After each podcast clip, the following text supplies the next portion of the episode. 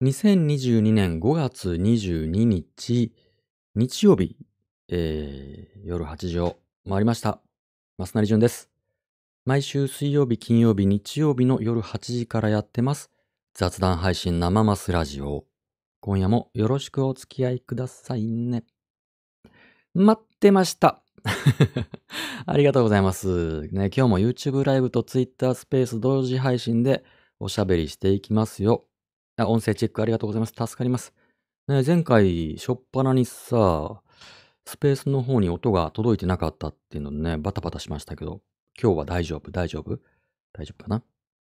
でもなんか変だったら泣き顔とかくださいね。よかったらハートマークとかもらえると上がります。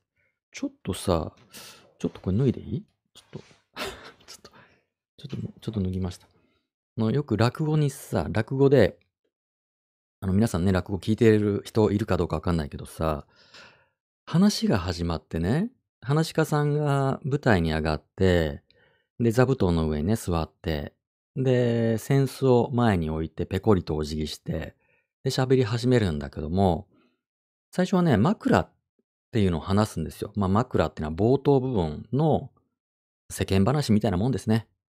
なんとなく、ふわっとした話をしながら、その日の話、ね、メインの話にうまい具合につなげていく、その部分を枕って言うんですけど、で大体枕終わったなっていうタイミングで、着ていた羽織をね、脱ぐんですよね。で、その脱いだ羽織を後ろの方にこう、えー、くしゅくしゅっと丸めて置いとくと、えー次の話し家さん、次の出番の、うん話し家さんの準備が整うタイミングで、えーまあ、前座さんがそーっとその羽織を、まあ、撤去するんですよ。後ろ、あの、お客さんには見えないように。で、後ろの羽織があ撤去されたなと。あそれが分かったら、次の人が準備できたんだなって分かって、えーまあじゃあ、この辺で今日は話を終えとこうかなと。うん次の人にバトンを渡そうかなっていう、そういったね、合図に使うんですよね。羽織を脱いだり、その羽織を撤去したりっていうの。で、まあ、お後がよろしいようでっていう風に言ったりするでしょ？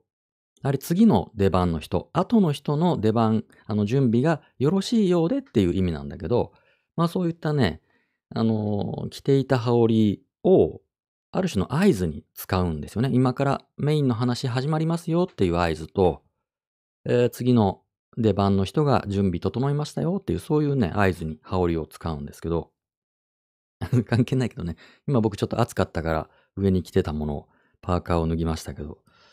はいはい。えー、そんなわけで、生マスラジオいつもね、いい加減なお話を、えー週に3日、えー小1時間やっております。ん、よかったら、えー初めての方も常連さんも気兼ねなく、えーコメントなどで絡んでみてくださいね。えー YouTube ライブのチャット欄、それから Twitter、ハッシュ生マスラジオでご意見、うん、コメント、うんツッコミお待ちしてます。うん。そうそう、今コメントね、入ってますけど、そう、お後がよりよろしいようでっていうのは、あの、オチがつきましたよっていう風に受け取ってる人いるんだけど、そうじゃなくて、次の出番の人がよろしいようで、準備が整ったようですので、私はこれで下がりますねっていう意味なんですね。お後がよろしいようでっていう。だから、あのー一人ね、独演会みたいな、うん一人会の時にはお後はね、いないんで、あの、そんなことしないんですけど、あまあ、寄せとかね、あの、何人かでやるときに、お後がよろしいようで、じゃあ次の方っていう風に回すっていう、そういう意味なんだそうですよ。お後がよろしいようで。はい。えー、生マスラジオいつも皆さんからマシュマロを投げていただいております。ね、匿名でメッセージを投げられるサービス、マシュマロ。僕のツイッターのプロフィール欄に、えーリンク貼ってます。で、そのマシュマロ、皆さんからいただいたマシュマロをきっかけに、なんやかんやとおしゃべりすると、意見交換すると、そのようなあ内容でございます。僕への質問、おしゃべりテーマの提案、えー番組の感想などなどをマシュマロでいただいております。で、いただいたマシュマロの中から一つ、その夜にね、僕がピックアップしまして、えーそれを今夜のメインテーマにします。で、そのメインテーマを番組の後半でリスナーの皆さんとワイワイとおしゃべりするので、よかったら、えー、心準備だけしといてください。では今日の今夜のメインテーマを発表します。今夜のメインテーマこちら。どうも。中学生におすすめの本教えてプリーズ。はい。中学生におすすめの本教えてプリーズ。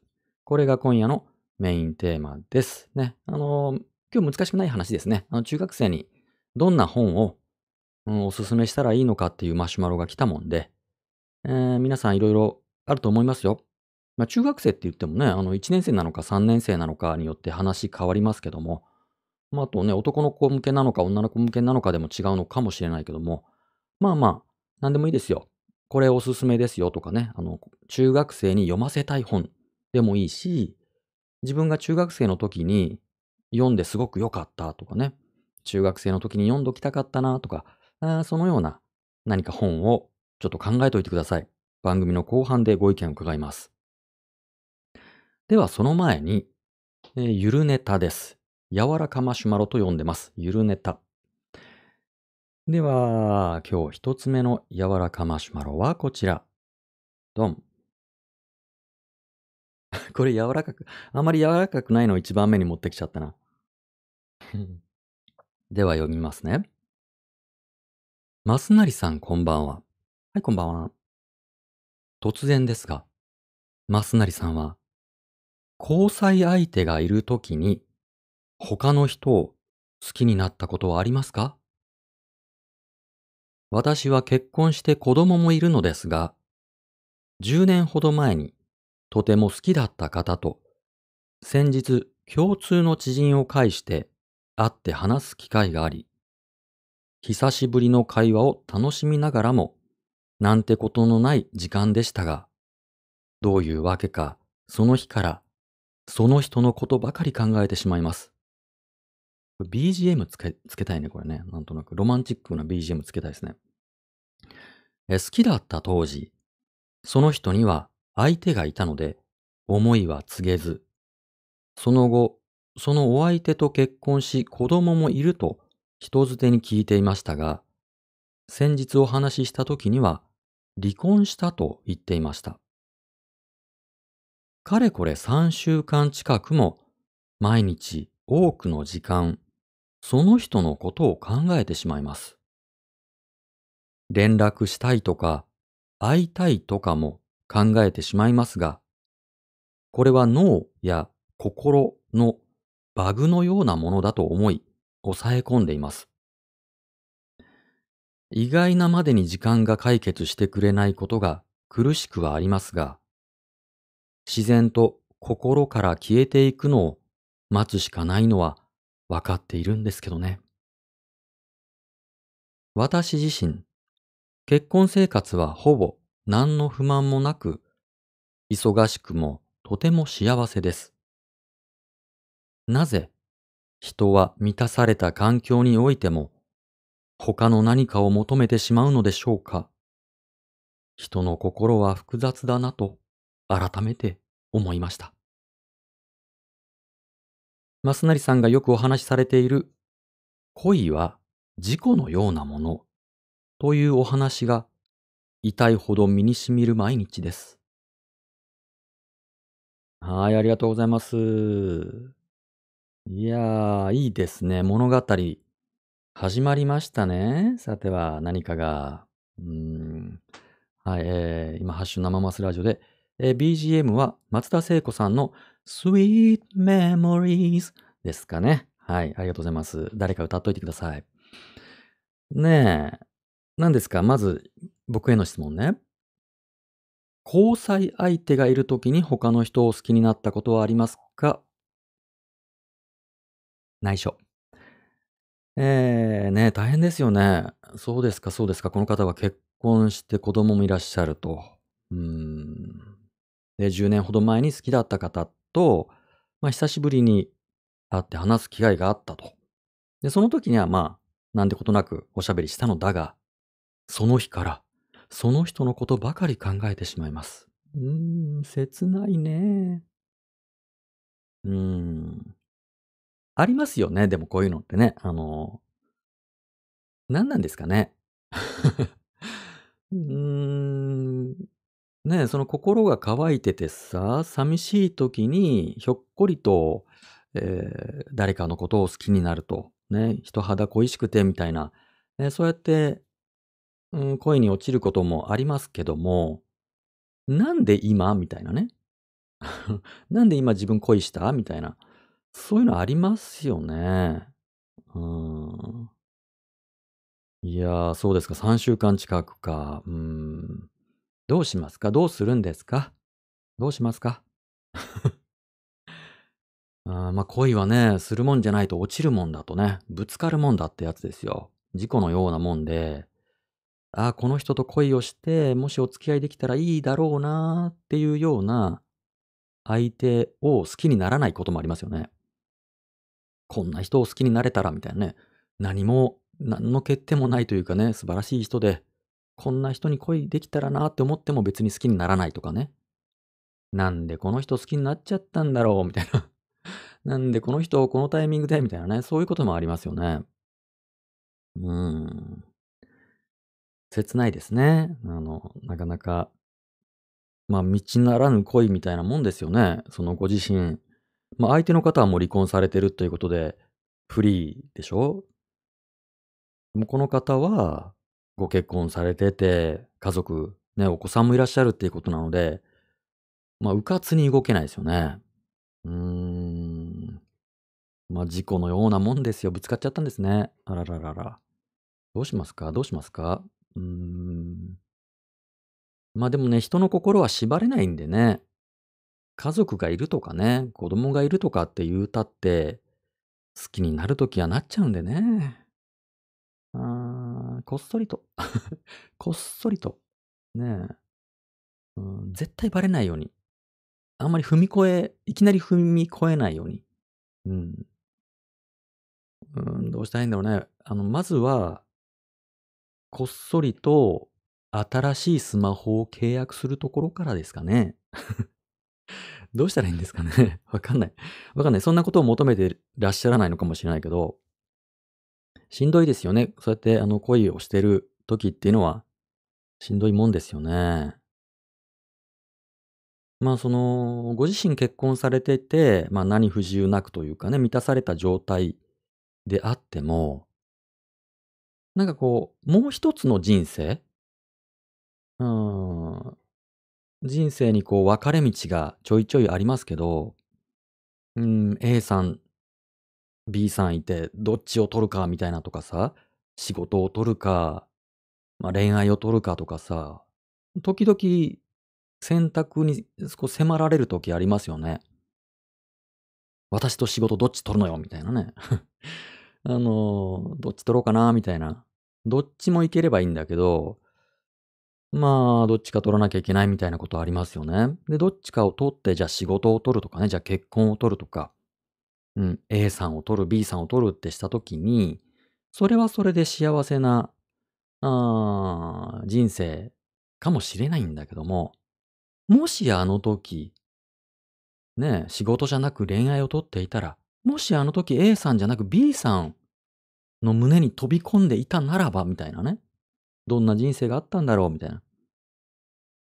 で、相手にさ、まあ相手も結婚していて、相手も幸せな感じだったら、もう諦めもつくし、もうなんだかこう、ニューヨークに引っ越したとかさ、もう会えないとかね、もう死んじゃったとかさ、なんかそのなんかがあれば、諦めもつきますけど、この方のように、うーん、相手離婚してフリーになっちゃったって言われるとさ、こっちの出方次第じゃなんか、どうにかなんじゃないのっていうね。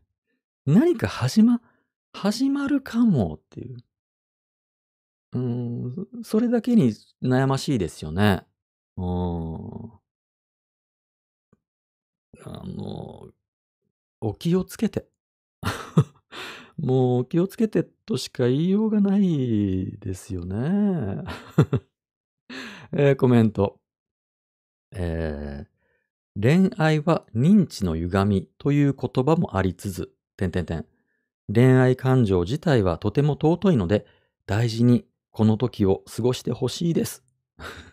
ねえ。認知の歪んでますよね。認知は歪みますよ。もう、恋するってことは全てが歪むんでね。もう善悪とかね、倫理観とかね、いろんなものも吹っ飛んだりしますからね。いいですね、なんか。うん。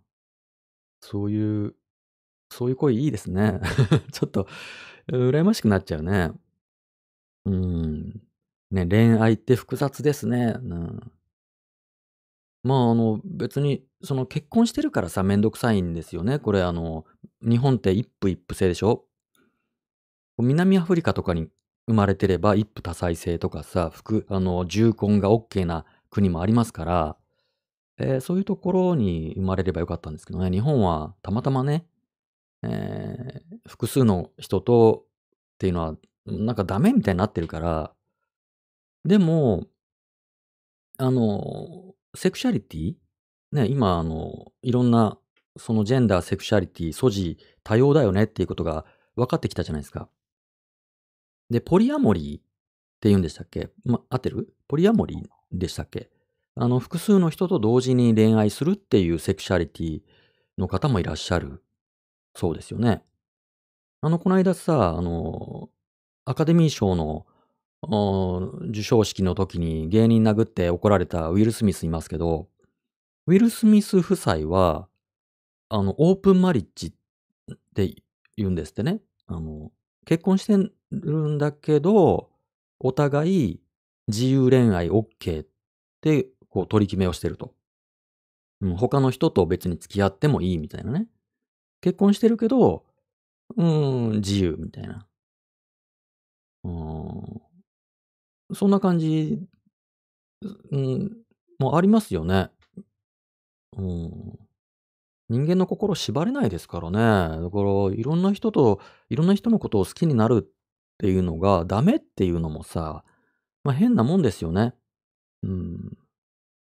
しょうがないですよね。だから別に今 A さんという人とじゃあ結婚していて、じゃあ幸せな家族生活がある。でも B さんを好きになったと。B さんのことがなんか気になってしょうがないと。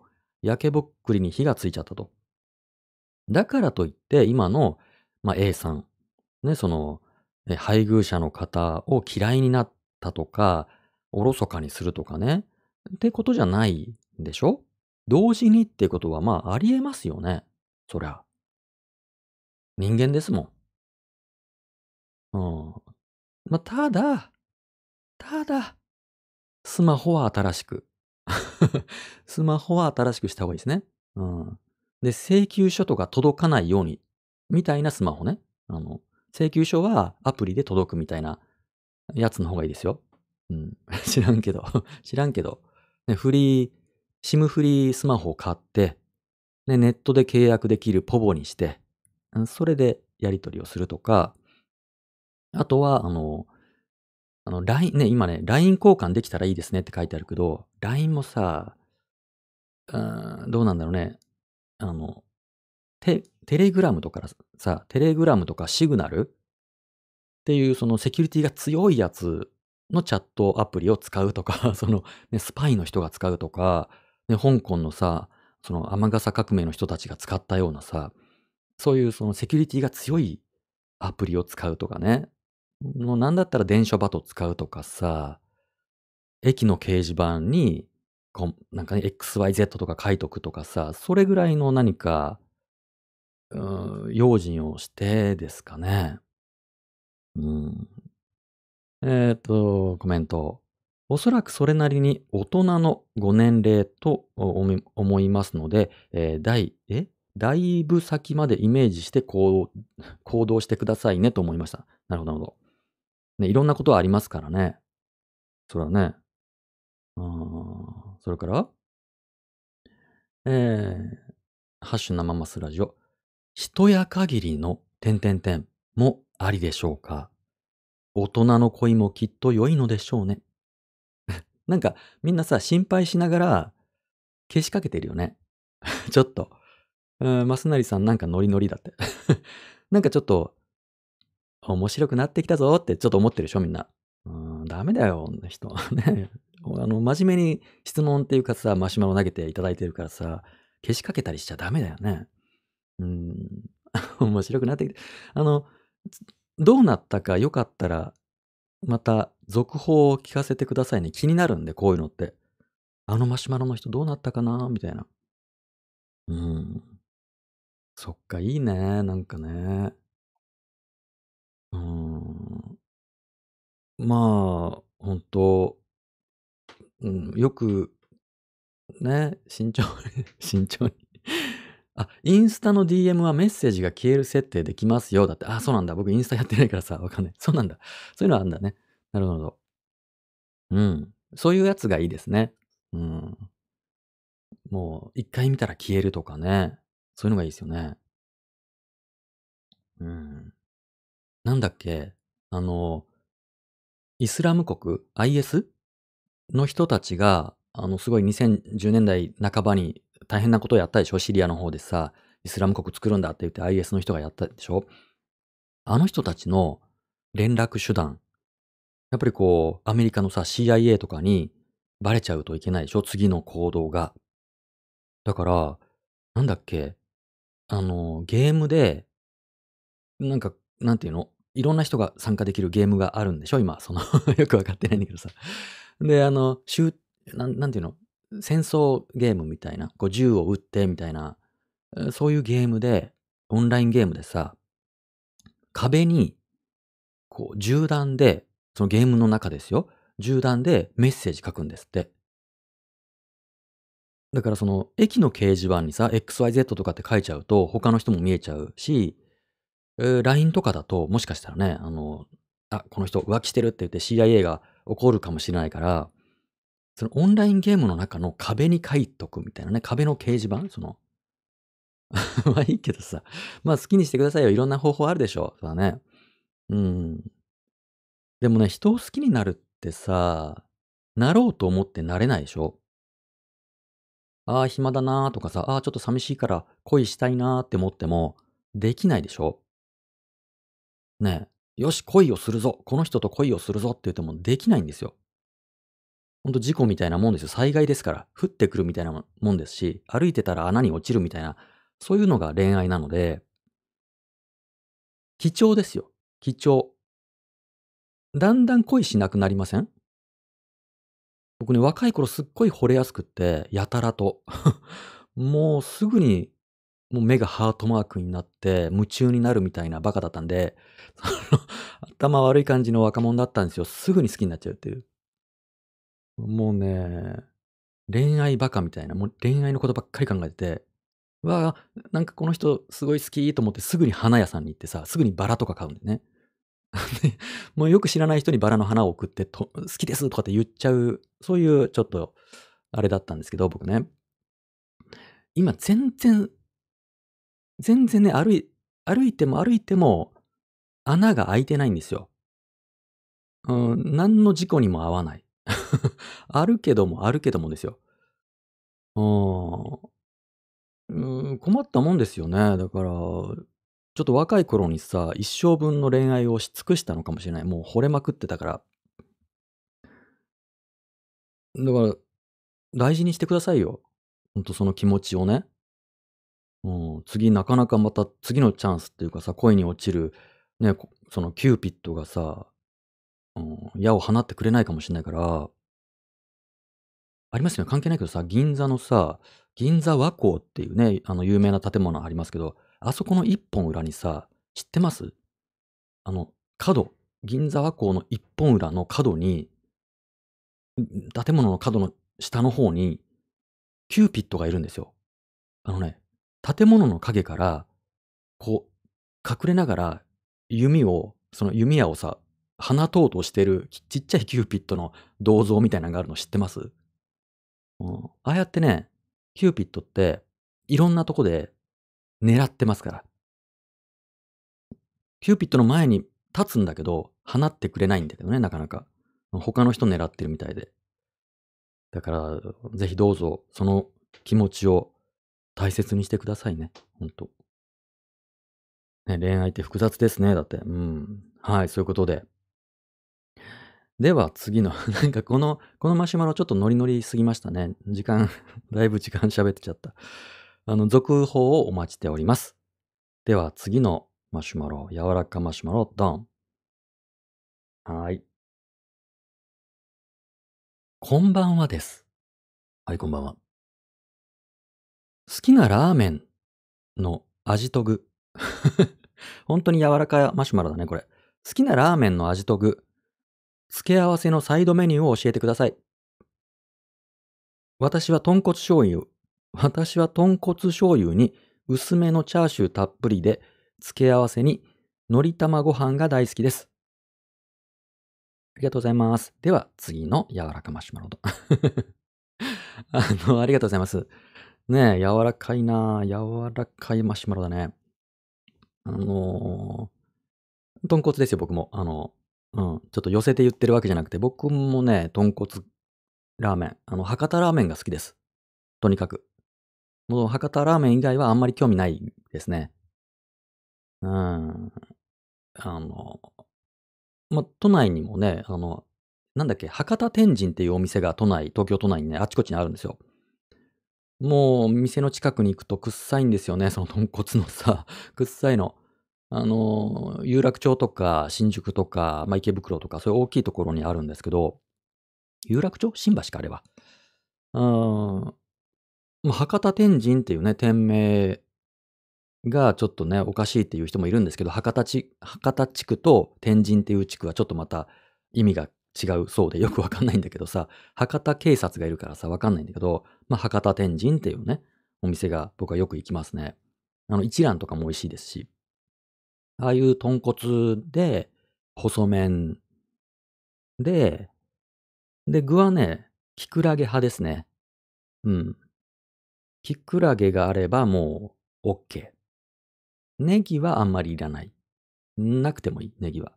チャーシューも別にいらない。卵は、うーん、あっても許す。ですかね。で、紅生姜途中で入れの。あと、あの、そういうさ、博多ラーメンのお店だと、あの、高菜、ね、高菜漬けが置いてあるんです。ピリ辛の。高菜は美味しいですね。うーん、付け合わせ、サイドメニュー、これ博多天神のお店にはないけど、あの、餃子ですね。あの、普通ですいません。ほんとすみません。面白くなくてすいません。あの、普通です。ラーメンに、きくらげに、で、餃子です。あのね、普通でしょ？うーん、博多ラーメン、豚骨以外だと担々麺を食べるかなあとなんだろう？なんだろう？細麺が好きです。別にこんなの興味ないでしょ？あの、何の話してんだろう？みんな興味ないでしょ？僕の何ラーメンが好きかなんて。うん。細麺。あのさ、これは、僕あの、江戸っ子なんですよ。広島出身の江戸江戸っ子なんですけど、生まれも育ちも広島の江戸っ子なんですけど、あの、太い麺って、粋じゃないんですよね。僕の中で。ね、こう、やっぱ江戸っ子は粋を大切にするんで、あの、今太麺多いでしょ？なんだかつけ麺とかさ、なんでもそうだけど、なんかこう、太麺多いでしょ？だからあの、二郎ラーメンとかも太麺でしょ？ああいうのってさ、口の中の滞在時間が長いじゃないですか。よく噛まないとさ、飲めないから。で、もっちゃもっちゃもっちゃもっちゃ ずーっと口の中にいるでしょ？あれがね、粋じゃないんだよね。だからうどんも好きじゃないです、僕は。うどんは嫌です。もう口の中に入れたらもう胃の中にいるぐらいな。なんていうの？麺の端っこが胃の中にいるときにまだお尻の方は口の中にいるぐらいのスピード感。スッと入るぐらいの。それぐらいで痛いですね。もう噛まないみたいな。豚骨ラーメンは喉越しぐらいの、うーん、それぐらいがいいんで、ラーメンも、もう細ければ細い方がいいですね。だから、豚骨ラーメン、博多ラーメンってさ、よくバリカタとかやるでしょ？ね、肩、バリカタ、針金、ね、粉落としとかってさ、もう全然茹でない人いるでしょ？あれ、ちょっと茹でとかないと、喉越し悪いんで、僕は普通、ね、普通の柔らかさ、柔らかさ。でも一気に食べちゃうっていうね、そういう、うん。もう音を立てて、ズズッごちそうさんみたいな。うん、ちょっと生きぶってます。生きがってます。はい。えー参考になったでしょうか？ありがとうございます。では、次のマシュマロ、ドーン。あ、なになにえーコメント。えっ、と、ハッシュ生マスラジオ。えー私は先々月福岡に行って、屋台でラーメンを食べたりしましたが、屋台以外だと、イギリス発祥、過去逆輸入の豚骨ラーメンレストランで、トリュフ入り豚骨ラーメンを食べました。あのラーメンは本当に美味しかったです。へえ、トリュフ。ねえ、トリュフって、あの、キノコみたいなやつでしょ？高いやつでしょ？こう、薄っぺらくこう、スライスして、もったいぶってね、あの、あの、フォアグラとかの上にちょろっと乗っかったりしてきますよね。美味しいですよね。いい香りしますよね、あれね。すごいね。でも高そうですね、トリュフのラーメンなんてね。僕はね、あのーそういう高級なラーメンはちょっとアンチなんですよ。アンチ高級ラーメンなんですよ。あの、博多天神、さっきのね、東京にいくつもある博多ラーメンのお店は、500円じゃないかな一杯。おかわりついて。うん。替え玉1回ついての500円じゃないかな。もうね、なんかそれぐらいであってほしいんですよ。ラーメンって。それは、あの、ラーメン業界の人には悪いけどね。やっぱり1000円の壁とかさ、いろんなこと言うでしょ悪いんだけど、うん、おやつだからさ、ラーメンって。メインディッシュに食べるもんじゃないので、僕の中でね。ラーメンってのはもう、ちょっと小腹が空いたから、いきなりメインのね、あの、すごいディナーとか食べちゃうと、う胃がびっくりしちゃうから、まあ、その前にラーメンでも食べとこうかみたいな。それぐらいのノリなんで、高いのはね、嫌なんですよね。高いラーメン屋さん入りたくないんですよ、なんか。うーん。ラーメンはおやつ。うん。そうなんですよ。だから500円ぐらい。700円を超えてるラーメン屋には入んないですね。ごめんけど。ごめんね。ラーメン屋さんごめんね、ほんと。うーん。と思いますね。あんまりさ、今いろんなもの入れるでしょ？いろんな具入るでしょ？そうやってトリュフとかさ、オマールエビとかさ。もう麺、麺いらないじゃん、それ。麺なくていいじゃんってなるでしょ？あ、でもね、あそこ好きですね。新宿駅の、あれ、何口になるんだっけ？南口降りたところの、えっとね、なんて言うんだっけ？あの、海進だっけ？雑居ビルのね、2階かなんかのところで、えっとね、魚の出汁の透明なスープのラーメン屋さん。あそこ1000円ぐらいするんだけど、美味しいですね。言ってること変わってますけど、うーん、あ、魚だしうまいなっていうね。うん、新宿にお越しの際は、海、海進、海の神、海進だった気がします。うん。あそこもおすすめです。皆さんよかったらおすすめのラーメンね、また教えてくださいよ。はいはい。まあそんな、そんなに、そんなにラーメン食べないですけどね。あの、むしろね、カップ麺よく食べますね。カップ麺。あの、夜に、僕夜のおやつタイムが僕にとってはね、すごい楽しみなんですけど、だいたいあの、セブンイレブンで買ってきた塩豆大福とかさ、あの、プリンとか、ね、バスクチーズケーキとかさ、なんかその時のプッシュされてるスイーツを食べるんですけど、夜。で、スイーツじゃなくって今日はラーメンにしようかな、みたいな日があって、割とね、カップ麺食べがちですね。うん。なんか、子供の頃ってさ、カップ麺食べちゃいけないみたいなうちだったんですけど、大人になってさ、なんか、もう、なんですか、子供の時に比べれば、経済的にさ、もうラーメンなんて、もうちょっと300円のラーメンとか買っちゃうもんね、ぐらいの富裕層、ね、あの、財力を手にしてるんで僕はね。コンビニラーメンぐらい、もう値段見ずに買えますからね。言っとくけど。うん。よし、と思って。あ新しいの出たなーって思ったらもう即買うっていうね。それがなんか夜の楽しみですね。なんかジャンクな体に悪いことしてんなーっていうのが、うん、あ、ラオウ。ラオウどのラオウかな？今コメントでラオウ来ましたけど、ラオウどれかなってどれだろう。最近ね、あのーブブカの、ブ、ブブカだっけ？ブブカ？のすっごい7分。お湯を入れて7分っていうやつ食べましたよ。すごい太麺。さ、さっきの話と違っちゃうんだけどさ、太麺嫌いだっつってんのに、7分ってすごくないですか？で、どれだけうまいんだと思って、7分も待たせるんだから、普通3分じゃないですか、大体ね。3普通3分ってことはさ、7分あれば、普通だったら、もう食べ終わってるじゃないですか。茹で上がって、残り4分で食べ終われるじゃないですか。それぐらい待たせるんだから、よっぽどだろうと。って思って食べましたけど、美味しかったですね。あの麺がもちもちして。うん、お湯を入れて戻すだけでこんなもちもちもちの、すごい技術だなと思って。どこだろう？日清かな？どこだろう？わかんない。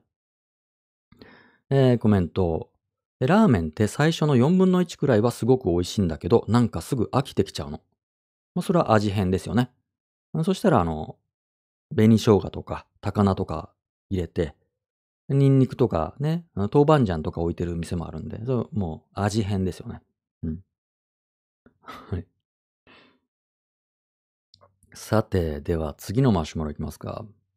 次のマシュマロ、ドン。えなになにこんばんはです。はい、こんばんは。昨今の表現の規制やクレームにおいて、えー、表現を規制しようとする人たちの利はどこにあるのでしょうか？利ってあの、利益の利という字ですね、これ。えー、人は利によって動きます。では、どんな利が彼らを突き動かしているのでしょうか？ぜひとも考えをお聞かせください。ありがとうございます。理。ね。うーん。まあね、僕は代弁することできないんですけど、ね、表現規制、話題になりますよね。うーん。何ですか。ただね、ちょっとあの、その表現規制をする人たちの動機についての前に、まず前提としてさ、人は理によって動きますっていうところには、ちょっとこう、いや、そうじゃない人もいるよねっていうね。人は必ずしも理によっては動かないですよ。それはあの、いろんな人いるんで。これはね、まあ、日本じゃなくて中国の思想で言えば、あの、義っていうのもありますよね。これ儒教ですかね。え、これは義だから儒教でしょうね。え、儒教に義っていう、まあ、あの、義理人情の義ですよ。義っていう考えというか、生き方というかね、美意識というかがあって、うん、5つの徳目のうちの一つですよ。仁義礼智信の義ですよ。この義っていうのは、理の反対なんですよ。損得考えずに、えー、やるべきことをするみたいな、正しいことをするのだみたいな、それが義なんです。理の反対なんです。うんそれで、動く人、義を大切にしている人、まあ仁を大切にする人もいるでしょうし、ね、いろいろいるでしょうけども、まあ義っていう生き方、考え方もあるわけです。うん。で、だから僕はむしろその理っていう考え方は好きじゃないんですよ。まあ僕はできれば義で生きたいうん、損得では行きたくない。まあ、突き詰めればそれは全部自己満足でそれは自分の利じゃないかって言われたら、話がややこしくなるんですけど、うん、まあ、ざっくり言えば、人は必ずしも利では動かないです。人が利で動くっていうふうに理解していると、物事を、まあ、相互理解もできないし、社会を良くすることもできないと思います。あの、人間を単純に見すぎてると思います。人は必ずしも理では動かないです。うん。まあ、この方はね、うん、そこまでその理という、まあそ、どうだろうな。わかんないけど、で、まあ、なんで表現規制するかっていうことですかね。うん、だからこの人はいわゆるその表現の自由界隈の方なのかなえー、まあ、どの件について、あの、案件によっていろいろ違うので、あんまりこう雑に言うのも良くないんだけども、雑に言うと、うーん、まあ、いろいろあるけど、難しいね。いろいろあるけど、例えば一つね、大きなものとしては、守るっていうね、守りたいっていう動機があると思うんです。守りたい。あのー例えばね、表現規制ってどの件についておっしゃってるのかわかんないんだけど、最近起こっているここ、ホットな、今月ホットな表現規制問題は何ですか？何ですか？皆さん。今起こっている現在進行形の表現規制の大きな問題というかね、動き？何ですかね？はい。時間切れ。あの、侮辱罪です。今国会で、えっと、この間衆議院を通過したので、でしたっけ？今参議院で、えー、侮辱罪の厳罰化の議論がされてます。ね、侮辱罪。あの、まあ、誰かを侮辱した罪ですよ。まあ、侮辱ってあの、刑法と民法それぞれ扱いは若干異なるんですけど、まあ、この場合は刑法を改正して、で、えー、侮辱罪、今ね、すごい軽いんですよね。えー、1万円以下の罰金だっけ？現行では。ちょっとふわっと覚えてないけど。で、これを、えー、えっと、懲役、それと禁錮ができるようになるのかな？あとは、控訴事項っていうね、まあ、あの、まあ、時効ですよ。訴える事項が今の1年から3年に伸びるっていう、まあ、そういった、えー、改正が、まあ、多分されるでしょう。もう衆議院通って、次参議院で、ちゃんちゃんで。あの、表現規制ってさ、萌え絵がどうのこうのとか、ね、アニメがとかイラストがっていうことで、えー、騒動になりがちですけど、一番大きな表現規制、まあもともと表現規制ってさ、国が、国とかね、権力が我々民の表現を規制することなんですね。何しろ。ね、フェミニストが騒いだからと、これ全然表現規制でも何でもないんですよ。これ、これも表現の自由なわけで。あの、あの絵はいかがなものかとかってね、引っ込めろって、これだって表現の自由なんですよ。で、表現規制ってなると、国とかね、権力が民の表現の自由を規制することですよ。これ大原則。だからそれに抵抗する。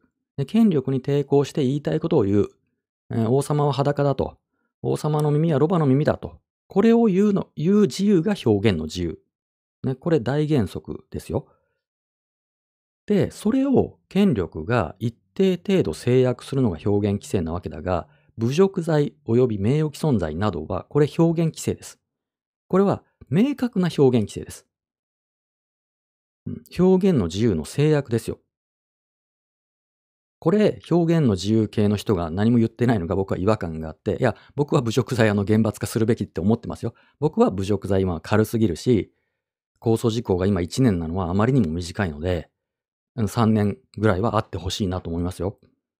うん、僕はそれは今回の動きは賛成してるんだけども、でも、これは明確な表現規制であると、権力によるね。っていうことは、表現の自由を、うん、標榜している人、まあ、もうちょっとこう敏感になった方がいいですよね。侮辱罪は明らかに表現規制ですよ。うん。まあ、だから野党の一部はね、これ反対しているのはそういうことですよね。あとは弁護士会も、この今回の侮辱罪の厳罰化には反対してますよね。えー、声明を出してます、弁護士の人たちが。うん。だから、で、じゃあ、なんで今回ね、侮辱罪が、侮辱罪の厳罰化が、今国会で話し合われていて改正されそうになってるかって言ったら直接的にはやはりえー、一昨年のちょうど今ですよね。えー、あと数日後かな、あの命日が、えー、牧村花さんのことがあったと。で、あれはあまりにも牧村花さん、それからお母さんに対しても、えー、様々な誹謗中傷がネットで飛び交ったのだが、で、そのうちの何人かは刑事罰で侮辱罪で、あの、裁判されたんだけども、その判決で9000円とかの罰金で終わりみたいなね。人一人死んでんのに追い追い詰められてね。でも、裁判にかけられて、はい、有罪9000円ねって、それあんまりじゃないですか。なんぼなんでも軽いだろうと。抑止力になってないだろうと。うん。っていうので、これでは、その、もちろんその侮辱する権利っていうのもあるわけだけどもね、人を侮辱するっていう権利もあるんだけど、一方で侮辱された人の今度人権が侵害され、えー侮辱されたりとか、ひどいことを言われることで口を塞がれると。こっちの表現の自由が侵害されてると。っていうことで、えー守るために、人のね、尊厳を守るために、まあ、一定程度の表現規制はやむなしだろうと。いうことで侮辱罪とか名誉毀損罪とかがあるんですよね。まあ、あとはまヘイトスピーチ解消法っていうのもありますけど、あれはま罰則が今のところないので、理念法なので、えーあんまりいまいちですけど、つまり、その表現規制っていうのを正当化する理由としては、何かを守るためっていうのが多い、あの大きいと思います。僕の理解では。うん。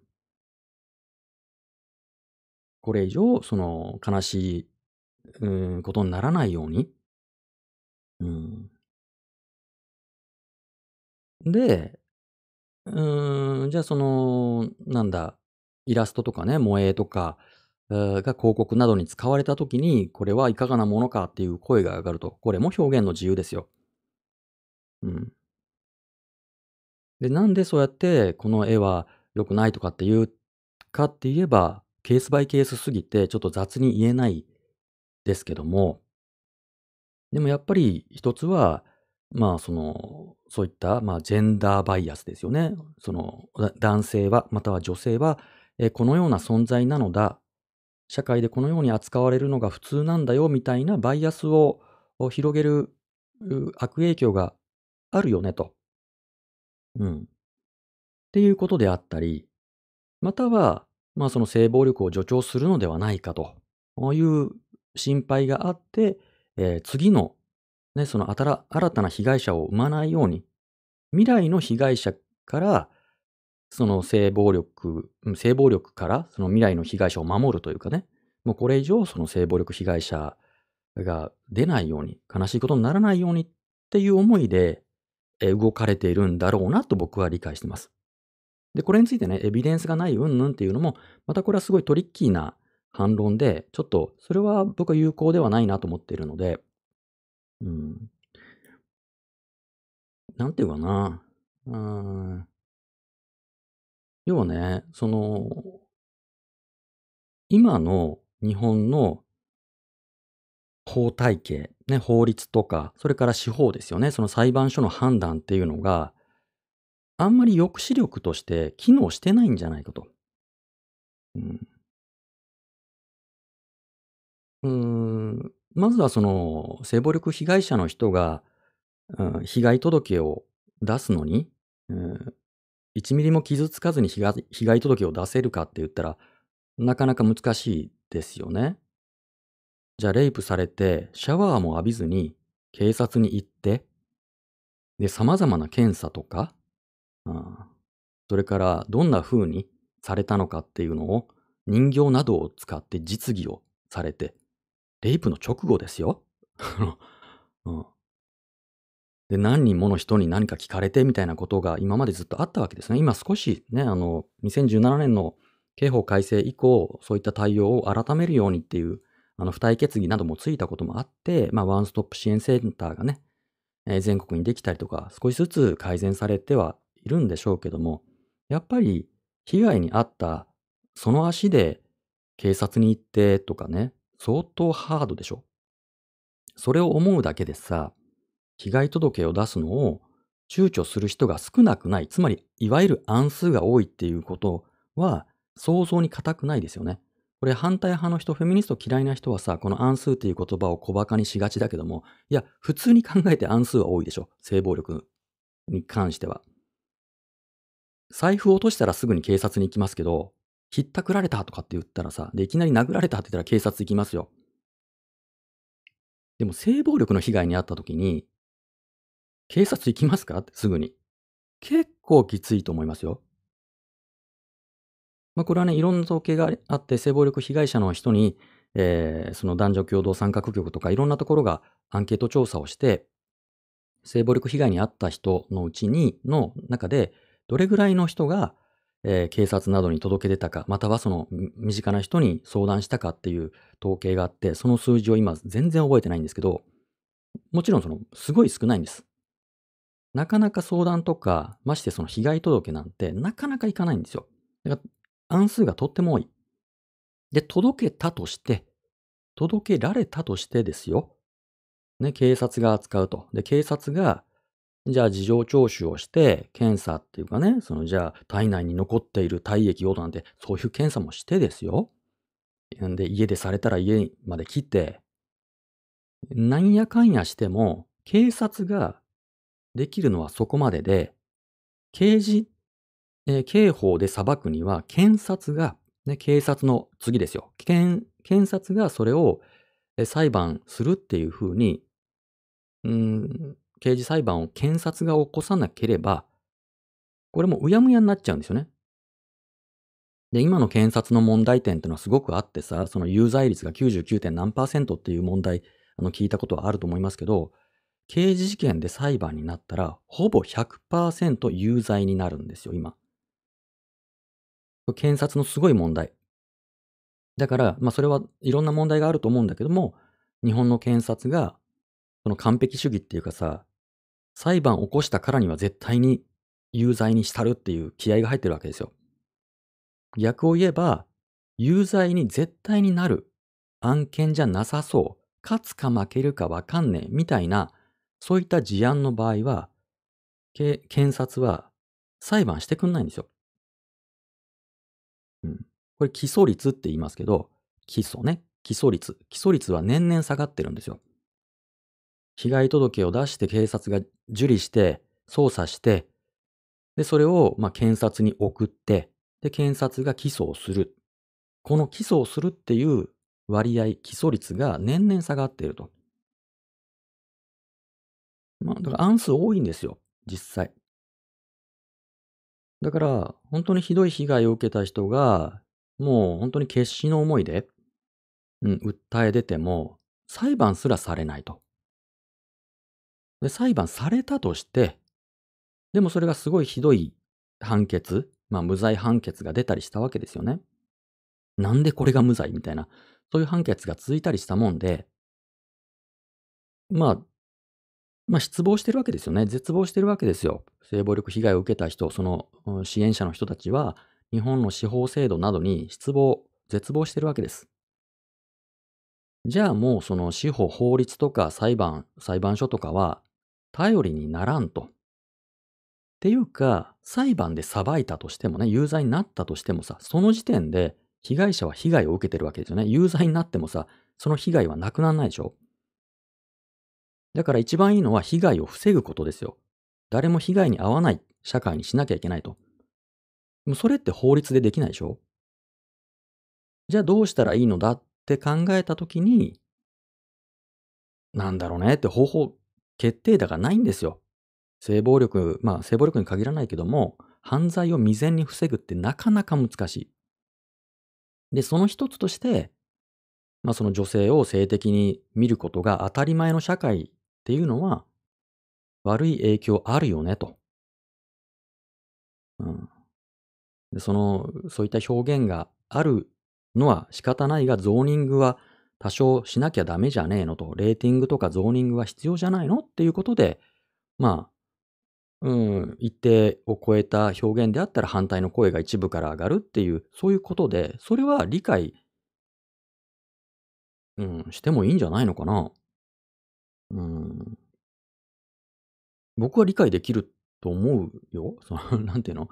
あの、すごいトリッキーなことを言ってるとは思わない。まあ、その基準がね、なんでこの、イラストがとかね、これは OK じゃないの？とか、っていうその基準は人によって違うから、今回の炎上はちょっと理解できんなって思うときは僕も実際ありますけど、でもその声を上げてる人たちがなぜそれをまあ規制というかね、あの批判の声を上げているのかっていう、いうことをやっぱり理解しないとダメだと思う。そうやってクレームとかね、そういうことを言う人をジェンダークレーマーとかっていう、その悪く言うのは僕は絶対反対なんだよね。良くないよ。だってその人たちの抱えてる傷を理解しようともせずにクレーマー呼ばわりしたりしてね。で、利があると。要は得するんでしょみたいな。そういうことをやるとなんか商売になったりするんでしょって。フェミニストはなんかそれで儲かるんでしょみたいなことを言ってたらさ、それはそれでやばい人でしょ。人間に対する理解が低すぎるともそういう言い方って。うん。そんなの、その、僕はね、すごい違和感あるんですね。その表現の自由系の人とも僕は交流あるけども、そんなこと言うんだったら今の侮辱罪についてどう思いますかって聞きたいけどね。あれ表現の自由、明らかな表現規制だもん、あれなの。だからその向いてる先が違うと思う。うん。まあね、それはこれ0か100かってね、じゃあその、そうやって規制を、一定程度ね、規制を求める人たちと、いや、自由がいいんだっていう人たち、どっちが勝つかじゃないんですよ。どっちかが完全に勝ってどっちかが完全に負けるっていうのはありえないんで、落としどころですよね。ここはちょっと譲るんで、そっちのこの部分はちょっと泣いてくれませんかねっていうさ、お互いにその、うん、両方負けるっていうことが重要だと思うんですよ。うん。なのに相手のことをさ、お互いに悪く言い合ってるでしょ？うん。オタクがキモいとかさ、言ってみたり、またはジェンダークレーマーがどうのこうのって言ってみたり、相手をこう、足ざまに言っても、問題解決しないですよ。問題をこじらせてるだけだと思う。そういうやり方って。うん。僕はそういった表現っていうのは、様々な表現っていうのは、あの、自由であるべきだと思ってますよ。ただ、まあ、レーティングとかゾーニングっていうのは一定程度必要っていうのはもうこの社会的な同意になってるでしょあらゆるレーティング、ゾーニングは全部撤廃せよって言うんだったら、それこそ名誉毀損罪も侮辱罪も撤廃せよって言わなきゃダメだよ。捕まっちゃって刑務所入るんだよ。名誉毀損罪とか侮辱罪。まあ侮辱罪は今度からだけど。表現の内容によって前科がつくんですよ。名誉毀損罪とか侮辱罪って。こっちの方が表現規制でしょ。どう考えたって。この表現規制はいいけど、こっちの表現規制はダメだっていう、それはダブスタですよ。表現の自由界隈の人だって。そのやっぱり社会を動かそうと思うのであれば、自分の中に一本筋をきっちり通さなければ、誰も言うこと聞いてくれないよ。あの、どっち側の人もね。そら。うん。ダブスターやってるようじゃダメだと思う。で、自分の中には筋を通しながらも、相手、ね、自分とは利害関係が対立する人と話し合いして、落としどころを一緒に探っていくっていう作業をしないとさ、ダメだと思うよ。うん。今のやり方は、どちらさんも良くないと思う。でそうやって相手はきっと何か利があるんだろうと、得するんだろうと、みたいな、こう人間をこう何かこう、なんだろうな、欲望の存在として、うん、人は利で動くもんだみたいな考えをして、で、対立するとさ、何も動かない。人は利だけでは動かないって。利じゃなく動く人の方が僕は多いと思う。うん。かなあ まあこ、この表現の自由とかうんぬんっていう話すると、ちょっと長くなるし、あれだけども、と思いますよ。だから、うん、そういうこと。理、必ずしも人は理で動かないっていうことが今僕は言いたかったことかな。うん、誰かを守りたい。ね。自分を守りたいとか、うん、自分は守れなかったけども、つまり自分は被害に遭ったけども、他の人が自分と同じような辛い目には合わせたくないと。誰も自分のような目には合うべきでないって考える人が、ある種苦肉の策として、うん、こういうのはどうかなっていうさ。うん。で、表現から人は影響を受けますからね、そらね。あの、そら。良くも悪くも人はいろんな表現から様々な影響を受けますよ。プロパガンダの例を見てもそうでしょ？うん。人が表現から影響を受けないんだったら、プロパガンダなんて ないわけで、せっせと今、プロパガンダ、どこの、まあ日本だってやってるでしょ？ロシアやウクライナやアメリカや日本もやってるでしょ？プロパガンダ、その表現で人を、国民を政治的に誘導することだと思うけども、それができるんだもん。世論誘導ってできるんだもん。ってことは人は表現によって思想とか行動が変わるんですよ。エビデンスはありますよ。プロパガンダがエビデンスですよ。人は表現から影響を受けるんです。ただ、表現の自由っていうのは僕は極めて重要な人権だと思っていて、それは何かといえば、権力に対する抵抗権だからです。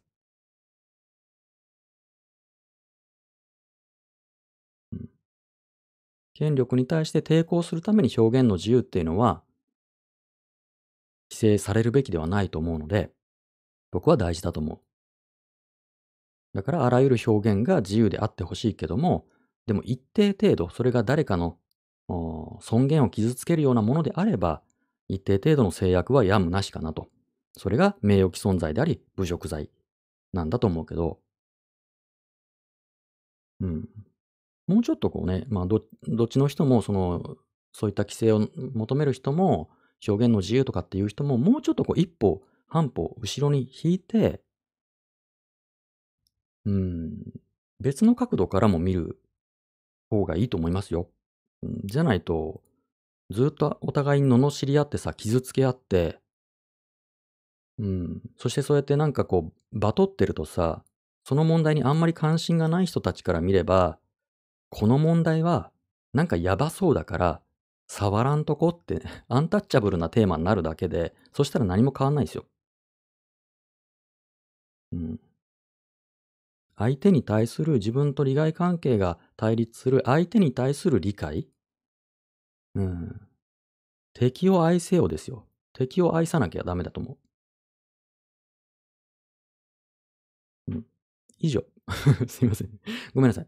うん、まあ、またこれいろいろ話しましょうね。では、次。これがメインテーマにつながるやつですね。はい。はい。こんばんは。こんばんは。増成さんは書籍をたくさん読まれていると思いますが、中学生のうちに読んでおくと良い本はありますか？おすすめがありましたら教えてください。はい。ということで、これが今夜のメインテーマ、ドン。中学生におすすめの本。教えてプリーズ。はい。中学生におすすめの本。教えてプリーズ。です。えー、YouTube ライブのチャット欄か Twitter ハッシュ生マスラジオで中学生におすすめの本を教えてください。何でもいいですよ。あの、で、できたらね、署名とね、本のタイトルとおすすめの理由も書いていただくといいですね。あの、はい。なんかこうエピソードとかね、あの自分が読んですごく良かったね、中学の時に、えー、読んで良かった本でもいいですし、今中学生に読ませたい本、うん、おすすめの本でもいいし、自分が、あこの本中学の時に読んでたらよかったのになーって思う本でもいいでしょう。うん、何でもいいです。あのやっぱりさ、あの、その時に読まないと手遅れな本ありますよね。年をとっても手遅れな本。うん。こう、この作家を年取ってもなぁ、みたいなさ、なんていうの、例えばな、誰でもいいけどさ、うん、そういう、こう、労働ムービー的な、なんていうんだっけ、ああいうのって、あの、ヒッチハイクで、うん、世界を回るとかさ、なんていうの、旅をするものとかね、自分探しをするとか、あそういう系の本って若い時に読んだ方がグッときたりしますし、大人になる、うん、家庭の葛藤とかはね、大人になって読んでもピンとこないでしょあの、これあの、本じゃなくて歌ですけど、あの、僕、その世代的に中高生の頃に尾崎豊好き世代だったんですよ。もうあの、今の若い方知らないと思いますけど、尾崎豊っていう人がいたんですよ。カリスマ的なね。で、若くして亡くなっちゃったんだけど、で、尾崎豊は、その大人社会に対してすごく葛藤を抱えて、まあデビューもすごく早かったんで、えー、で、まあ、15の夜とかね、17歳の地図とか、まあそういうさ、15歳の時に書いたり、17歳の時に書いたりみたいな、えーそういう歌があったり、それからまあ、あの、卒業っていう歌も有名ですし、うん、その大人社会に対して、なんだよっていうね、憤りを覚えたり、でも自分がだんだん年を取って大人になりつつあるっていう時に、うーん、何か自分の心の中にある子供性と大人性がぶつかってっていう、まあそのような歌があって、すごい好きだったんですよ。でもね、今聞いてもね、全然ピンとこないんですよね。もう僕が大人になっちゃって、汚れた大人になっちまったもんで、尾崎豊がね、あんなに好きだったのに、今聞いても全然心に来ないんですよ。うん、だから、出会うべき時に出会わないと出会い損なうんですよね。えーそういった本とかね、うん、作品っていうのは。うん、えーっと、ハッシュ生マスラジオ。はい。嫌われる勇気。アドラーのやつですかね。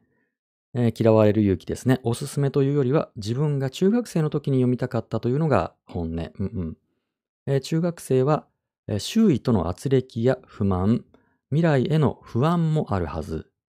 その際にこれを読んでもらったら、価値観や視点も変わると思いますね。うん、なるほどね。うんうん。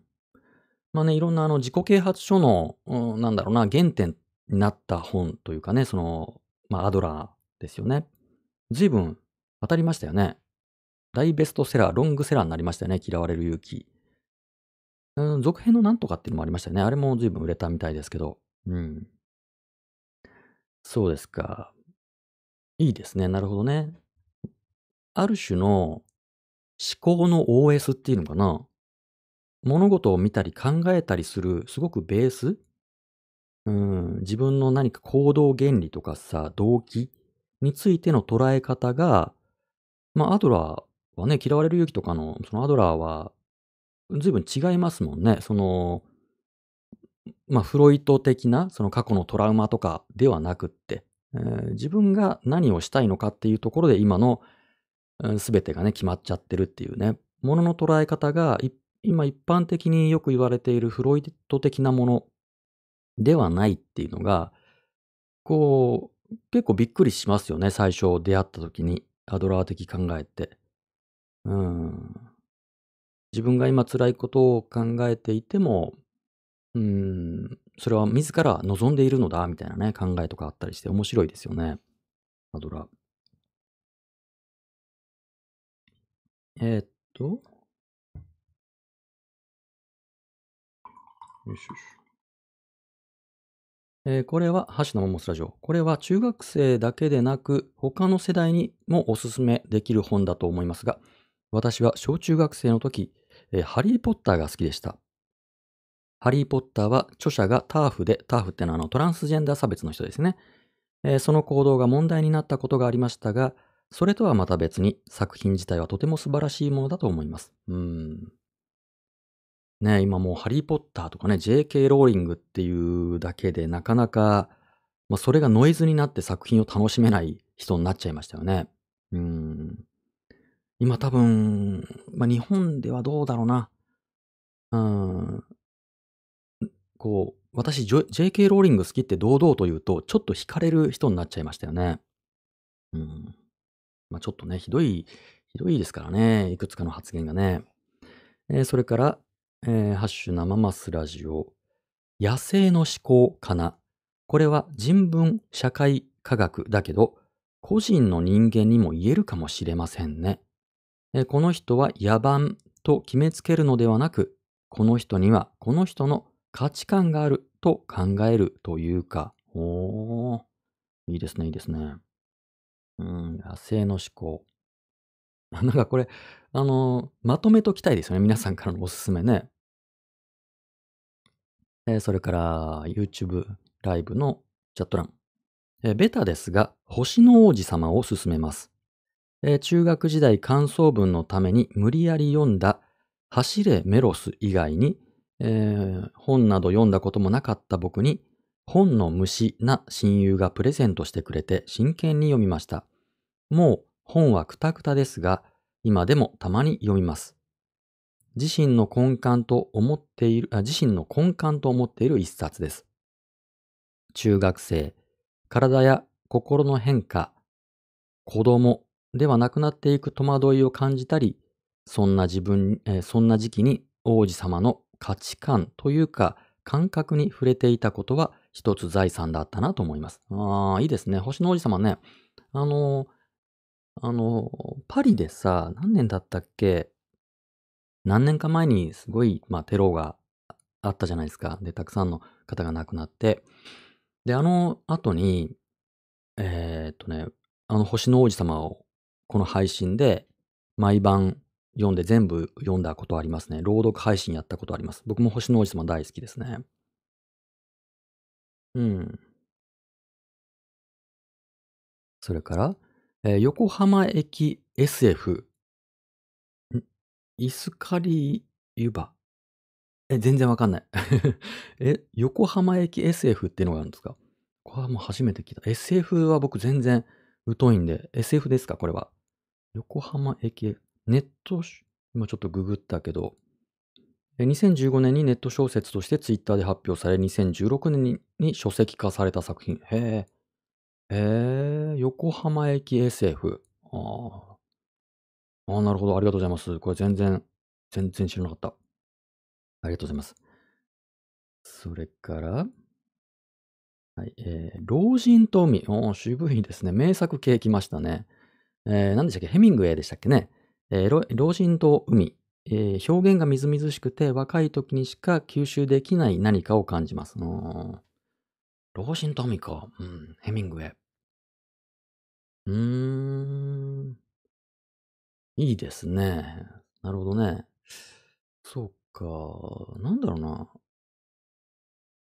やっぱり、まあそういうね、青春、なんだろう、例えばジャック・ケルアックとかさ、僕若い頃好きでしたけどね、あの、オン・ザ・ロードでしたっけ？とか、ああいうのとか、あとなんだろうね。僕ね、中学の時に、中学1年の時に背骨を折って、うん脊椎圧迫骨折っていうのをやっちゃって、あの、しばらく入院してたことがあるんですけど、で、その時に担任の、クラスの担任の先生がお見舞いに来てくれて、でね、星新一を持ってきてくれて、で、入院生活の時のね、星新一っていいんですよね。あの、短いから、一個一個さ、ショートショートで短いからさ、あの、なかなかグッドチョイスだなと思って、で、それからすごい好きになって、うーん、もう退院してからもハマりましたね。なんかさ、その読書習慣がある人だったらいいんだけども、中学の時って、こう読む力、読む体力っていうのかな。文字をただもうとにかく読むっていうのって慣れ、慣れが必要じゃないですか。そういう意味ではね、なんかその、僕の星新一が良かったですね。本を読む、日々、毎日本を読むっていう習慣が、まあ、つきましたね。僕、小学校の頃から割と図書室に通って、学校の図書室で、あの、落語全集とかさ、なんかそういうのを読んでた子供だったんだけども、うーん、まあ、本を読む習慣をいかにつけるかっていうことって大事だと思うんですよ。まあ、あとは出会いですからね。うん、本人が好きな本に出会えばいいんだけども、本を読むこと自体に抵抗がなくなればいいなと思いますね。中学の時って。えーコメント。えー老人と海も星の王子様もきちんと読み直しますね。うんうんうん。星の王子様は、えっと、青空文庫にあったんじゃないかな。老人と海は、あ、老人と海はまだ、あれか。ヘミングウェイいつ亡くなったんだっけ。それから、えー横浜駅を知っている人はもちろん知らなくても楽しめると思います。えー中学生男子くんはぜひ、へえ。あ、それからコメント。アルジャーノに花束を僕も読んだな。高校の時に読みましたね。えー中学生時代に読んで衝撃で、えー今もその時の本大事に持ってます。えーあの翻訳のひらがなから徐々に難しくなる文体もすごかったし、えー偉くなれば愛されると思い、それが残酷に壊されたり、でも最後まで心から追い出したくない自分もいたり、えー有名だから皆さん、えー読んだことはあると思うけど、自分の子にも読ませたい。うん。中学生ぐらいだともう十分に読めるでしょうね。うんうん。アルジャーノンか。いいですね。ああ、懐かしいな。僕も高校、こうだったと思うな。読んでなんかハマりましたね。うーん。なるほど、なるほど。あの頃なんか、なんだろう。ああいうの流行りまして、まあ、あの、なんだっけ。同じ作者ですね。あの、ビリー・ミーガンとかさ、えー、5番目のサリーとか、ああいうその多重人格とかのね、話をその、その後、ダニエル・キイス書きましたけど、あの、あのビリー・ミリガン、24人のビリー・ミリガンでしたっけうーん、衝撃的でしたね、あの多重人格の話ね。ビリー・ミリガンはなんか、ドキュメンタリーがネットフリックスにもありますけどね。面白いですよね。それから、えっ、と、えっ、と、あ、コメント、ハッシュ生マスラジオ。ミハエル・エンデのモモとか面白かったですよ。いいですね。モモいいですね。うん。モモってさ、いろいろ、あの、いろんなバージョン、想定のさ、いろんな想定のバージョンが出てると思うんですけど、こう結構ちゃんとしたハードカバーのモモをプレゼントするってのはいいプレゼントですよね。大人になって読んでもさ、っていうかモモって、モモってというかミハエル・エンデって大人になって読むと面白いですよね。うん、ミハエル・エンデの本っていろいろ他にもあるけども、あの人もともと哲学者なんでしたっけ？ミハエル・エンデって。うん、大人になってなんか楽しめましたね、僕は。ミハエル・エンデ。あのーお金の話とかなんていう本だったっけ？あの、地域通貨とかの話の本もあったりして、僕はエンデの他の本もすごい好きですね。まあ、モモは名作ですしね。うん。あの、モモは結構前に映画化もされたでしょ？だから、えまあ、あの映画しょぼいんだよな、でも。なんだっけ？うん。そうね。そうやってなんかこう、例えば映画から入って、えーその原作を読むっていうパターンもいいかもしれないですね。それから、エンド・オブ・サマーという小説をおすすめしたいです。少年の冒険譚です。大切なものを失った喪失感と、それでも生きていく勇気が描かれています。夏の終わりに読みたくなります。おーいいですね。へえ、エンド・オブ・サマー。まあ、この、僕、ちょっと、え、これ映画になってなかったでしたっけ？エンド・オブ・もうそのタイトル自体が、なんだろうな。すごい象徴的ですね。少年から大人になっていくみたいなものを表してますよね。うーん。それから、あ星新一作品いいですね。えーこの世の抜け、えー抜け穴をネタにしているというか、笑えない笑いというか、うんうんうん。あ、飛ぶ、飛ぶ教室。なるほどね。飛ぶ教室か。なるほど。それもいいですね。それから、えーゲド戦記。えーアーシュラ・ケル・グビン、えーゲド戦記シリーズです。初めて読んだのは10歳くらいですが、今でも一番の本です。うんこんなに遠くへ行くことができるのかと思った読書体験でした。お3冊目の帰還はフェミニズム要素もあり、この頃また読み返したくなっています。うん、そうなんですかな。僕、ゲド戦記は読んでないんで。そうか。えー。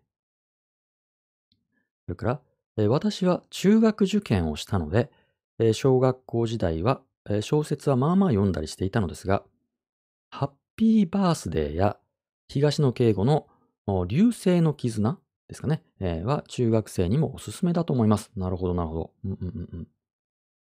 あ、ミハエル・エンデはエンあのエンディングストーリー、ネバーエンディングストーリーですかね。うんうん。ハマってました、だって。うんうん。あ、ブレイブストーリーはマストですよね。おあれもアニメになったやつですよね、ブレイブストーリー。それちょっと、あ世代かもしれないな。僕の子供の時はあったかなわかんない。読んだことないですね。うーん、ブレイブストーリー。いいっていう話は聞きますね。へえ。それから、ハッシュ生マスラジオ。えー小学生まではあまり読書習慣なかったけど、中学に入って図書館で、えードリトル先生、ドクタードリトル先生ね、動物との、えーシリーズを手に取って、いきなりのめり込みました。そこから読書習慣ができてかな。うん、いいですね。やっぱりなんかこう、好きな作品がで、あの見つかって、えーそこから本を読むことのね、面白さ、うんに出会うっていうことありますよね。うん、それは僕にとっては落語全集であり、星新一だったんですけど、ドリトル先生ですかなるほど、なるほど。シリーズものだといいかもしれないですね。さっきのゲド戦記、えー、ゲド戦記シリーズとかね。なるほど、なるほど。それから、えー、サリンジャーの若者たち、えー、登場人物たちの細かい描写がたまりません。おそれから、あ、さっきのあの4冊目の期間でした。ゲゲド戦記ですかね。なるほど、なるほど。それから、ナルニア国。なるほどね。皆さんよく読んでますね。うん。ナルニア国シリーズは娘が中学生の時に親子でハマってワクワクしながら毎晩語り明かしました。へえ、へえ、へえ、へえ。そうなんだ。いやー、皆さん読んでますね。読んでますね。中学生の時か。うん。ねえ、やっぱり本、いいですよね。僕なんか大人になってあんまり小説読まなくなっちゃったけど、うーん。逆に中年におすすめの本ある？中年、まあいいか、それは。ね中学生。今、ね本、どうなんだろう。中学生の人たち読んでるのかな？ねスマホとかばっかりで本読まなくなってたら悲しいですね。やっぱり読書でしか得られない経験、体験ありますもんね。うーん。まあ、あの、これよく言われることですけど、あの、大人が本を読んでる姿を見せないと、子供は本読まなくなるって言いますよね。あの、この本いいよって言って大人が押し付けてもさ、やっぱり本を読むという姿を見せるっていうね、ことが、うん、大事かなと思いますよね。うん。それから、えー、どの世代向きかは判断に困りますが、小野冬美さんの十二国旗、えー、法治国家の問題点、種族差別、えー、逆張りが必ずしも良いとは言えないこと、えー、自らの醜さと向き合うなど、学びにはつながるかなと。へえ、全然知らなかった。へえ、小野冬美さん十二国旗。へえ。それから、私は子供時代は小説よりも伝記を読むことが多かったです。モーツァルトやクレオパトラなど、いろいろな人の伝記を読みましたね。僕も伝記読んでました、子供の頃。伝記は小学校の時すごい好きで、よく図書室で借りてましたね、伝記。偉人伝みたいな、偉い人のさ。うん。そうですよね。まあでも、なんだろう。何でも読んでほしいですね。何でもいいから読んでって思うな。あんまりこう、ね、大人がさ、若い人におすすめの本って言うともう、必殺技みたいな本今出してくるでしょみんな。すごい名作がこう出るでしょ何でもいいよね、ほんと。あの、うん、本読んだ方がいいよ。わかんないけど、本を読むということに抵抗感がない人に育ってほしいなと思う、若い人には。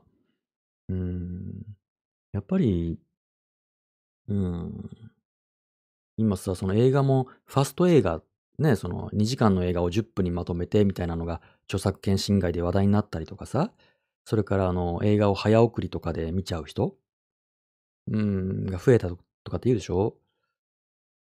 でも小説って、ね、まあ小説もその名作を5分で読むみたいな本もあったりして問題だけど、うん、自分のペースでゆっくり文字を追うことで、その世界に没入していくっていう体験は、やっぱ読書でしか得られないですからね。うん、僕ね、でも、あの、これは中学生の話じゃなくて中年の話で恐縮なんだけど、あの、一日に読める文字数が減ってきたんですよね、僕は。その、あの、あんまりたくさんの文字がだんだんこう読むのが疲れるようになってきたんで、これもしかしたら目がね、老眼、老眼図になってきたのかもしれないんだけど、ね、最近割と耳で読むことが増えて、あの、Kindle をね、読み上げ機能で読んだりとか、それからあの、あの、Amazon の Audible っていうね、サービス、本をなんか声優さんとかが、アナウンサーの人が読み上げてくれるサービスがあるんですけど、耳で聞くっていうのも、まあこれも一つの読書体験かなと思ってて、あの、読み上げ機能で、だと、あの、新書とかね、えー、だとすごくいいんだけど、小説って読み上げ機能じゃなくてやっぱり人間の声で読ん、そのリズムとかね、声色とかあるからさ、うん、オーディブルおすすめですよ。ちょっと高いけど、月額1500円とかするけどさ、うん、おすすめです。